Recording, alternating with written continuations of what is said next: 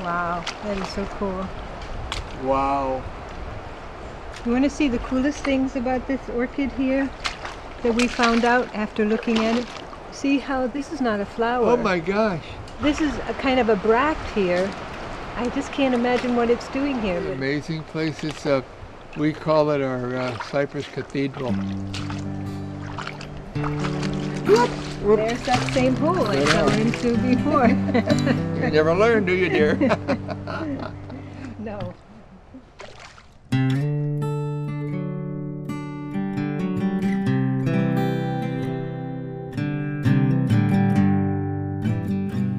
You're here in our trailer in the community of Pine Island where the volunteers and the rangers and other support people live. And we are here in the Everglades National Park during winter or the dry season. You know, usually what I do is I take the plant and I I pose it here in the in in the studio. studio, you, you could maybe not call it a studio. So then I make the drawing and then um, turn with a light table. I turn it into a an ink rendering. The cowhorn orchid will probably take me uh, six six weeks to a, two months to do in watercolor. It, it is a process of just deeper and deeper obs- observation.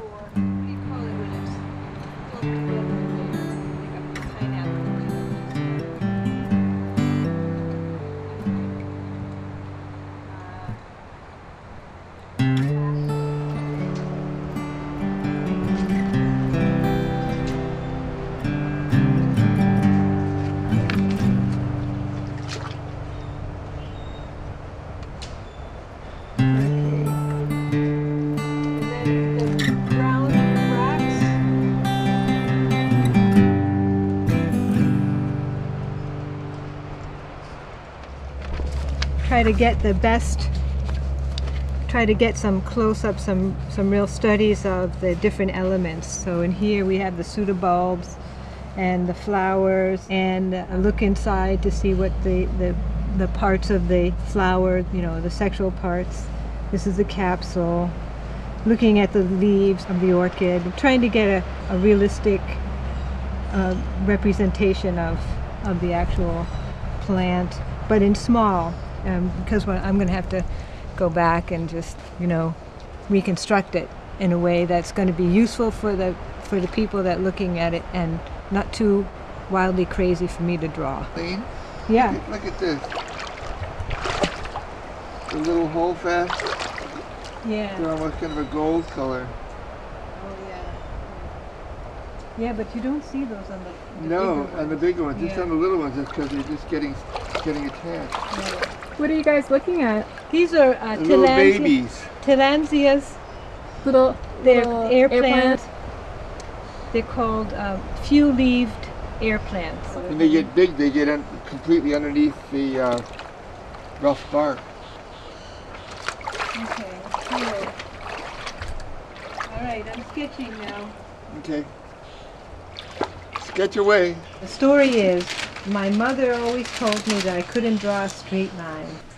I took a watercolor, botanical watercolor class at Fairchild, and um, and I liked it.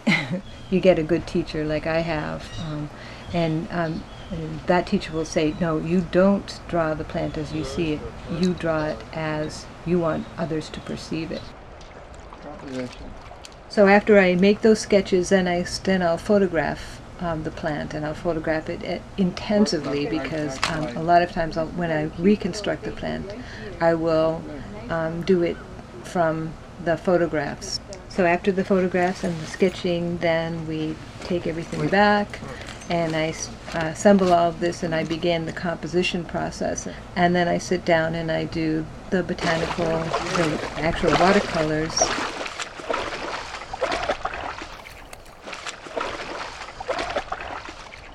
No spores yet.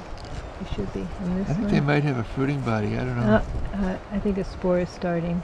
They're really, they're really cool. They're, But look at that, the uh, new uh, fern coming out there. Yeah. Look at this fig wha- growing out of here. I, I, we're just Isn't that be- wild? Look, it's gonna, it's gonna strangle us. Yeah.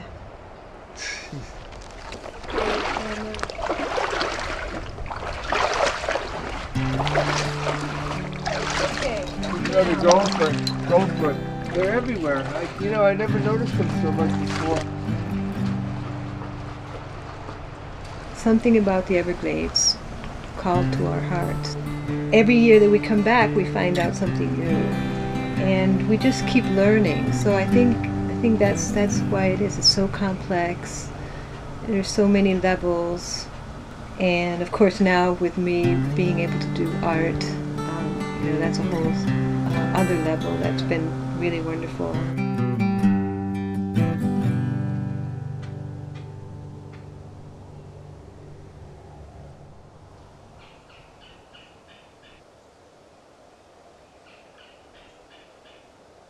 We came here at the end of November, and next year we'll be here at the beginning of November.